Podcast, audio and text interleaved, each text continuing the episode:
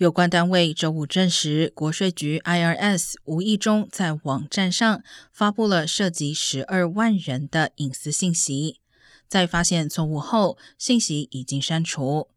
这些数据来自九九零 T 表格所披露的信息，包括姓名、联系方式和个人退休账户内的收入，但不包括社会安全码、完整的个人收入或其他可能影响纳税人信用的数据。